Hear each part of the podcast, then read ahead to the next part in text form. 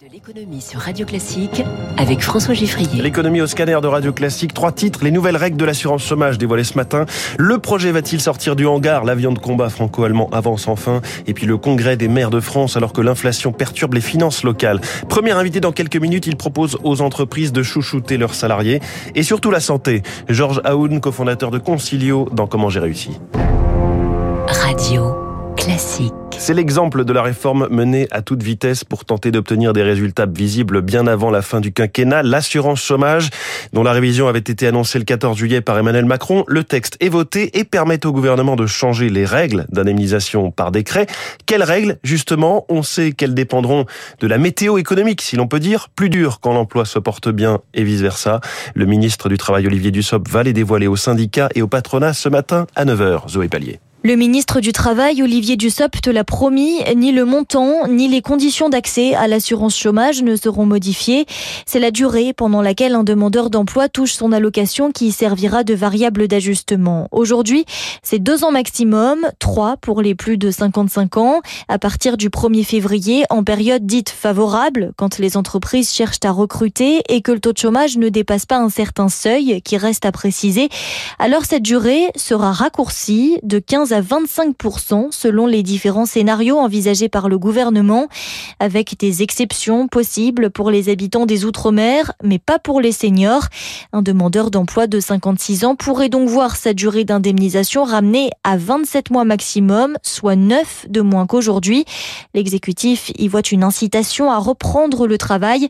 Les syndicats unanimes jugent cette mesure injuste et inefficace. Zoé Pallier, c'est la question que l'on pose en boucle depuis la fin de l'été. Y aura-t-il de l'électricité l'électricité à Noël La réponse est oui, mais pour le mois de janvier, c'est beaucoup plus incertain, nous disent RTE, Réseau de transport d'électricité, et la présidente de la Commission de régulation de l'énergie, Emmanuel Vargon. Des risques de coupures ciblées et tournantes d'électricité existent si la météo était trop froide ou si les consommateurs ne réduisaient pas leur consommation lors des alertes. À propos d'énergie, ce sondage Opinion Square pour Radio Classique, quand on demande aux Français ce que doit privilégier le gouvernement, 3 sur 5 répondent les énergies renouvelables, 2 sur 5 répondent le nucléaire. Alors dans le détail, on note une grosse préférence pour l'implantation de nouvelles fermes de panneaux solaires. 81% des personnes interrogées la jugent importante ou prioritaire contre 66% pour la construction de nouvelles centrales nucléaires et 58% seulement pour l'implantation de nouveaux parcs éoliens terrestres. L'énergie qui sera au cœur du dîner ce soir à l'Elysée, Emmanuel Macron réunit une cinquantaine de grands industriels pour les convaincre de rester en France malgré la tempête des prix pour faire tourner leurs usines. Le mot désindustrialisation fait peur à tout le monde en ce moment, confirme Nicolas de Warren, président de l'Union des industries utilisatrices d'énergie.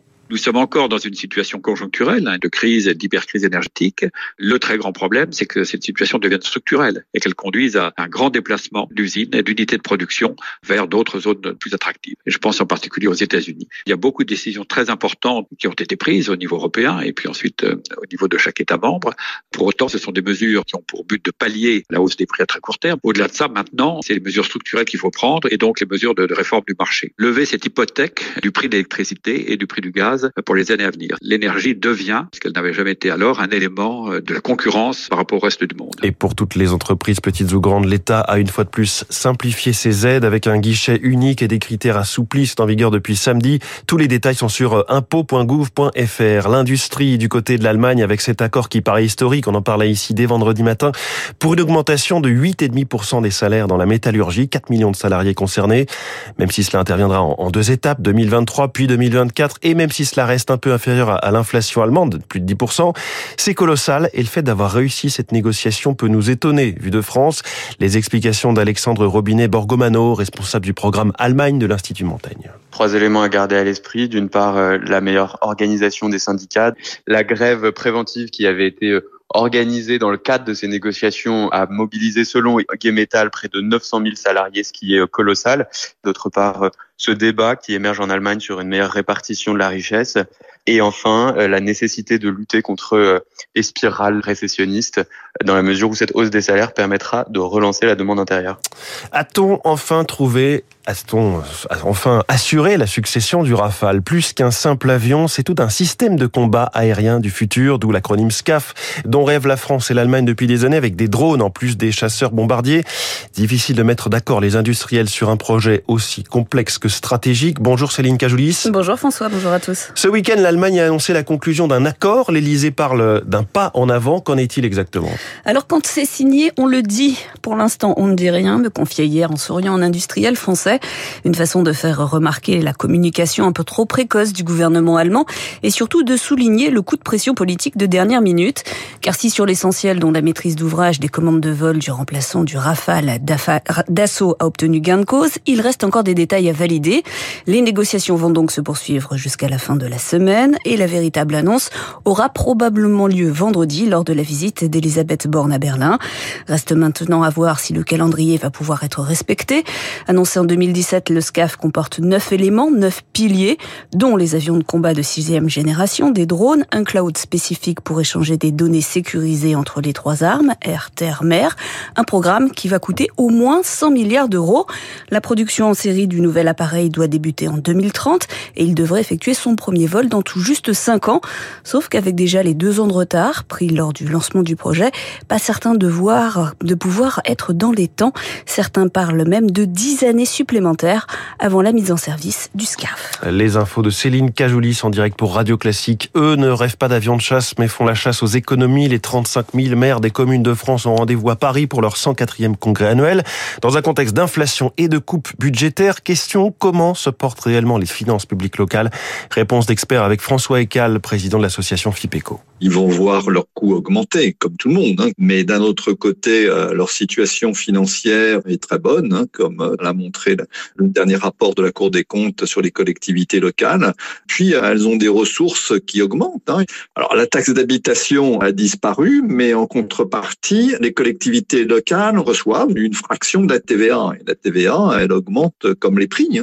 Elles perdent un instrument qui était la possibilité d'augmenter les taux de la taxe d'habitation. Elles ont perdu une partie de leur autonomie fiscale. Elles ne sont pas pour autant dans une situation financière difficile. Le Black Friday approche, c'est vendredi. Beaucoup euh, d'enseignes vont dès aujourd'hui commencer à proposer des, rabais. Période très attendue de la part des Français, évidemment, en cette période de tension sur le pouvoir d'achat. Cependant, il ne faut pas s'attendre à une vague de consommation frénétique, à en croire Grégory Carré, directeur de l'Observatoire de la consommation chez UFC Que Choisir. Ça marque un peu le pas et en plus, c'est des opérations de plus en plus controversées. Quelque chose un peu à pousser à la surconsommation consommation. En créant une effervescence, ça incite les gens à se précipiter euh, sur des achats, remplacer des produits qui n'étaient pas forcément en fin de vie. La réponse des commerçants, c'est de dire, mais vous pouvez aussi acheter de la seconde main, ce qui d'un point de vue euh, bilan carbone est plus positif, hein, parce que ça donne une seconde vie au produit.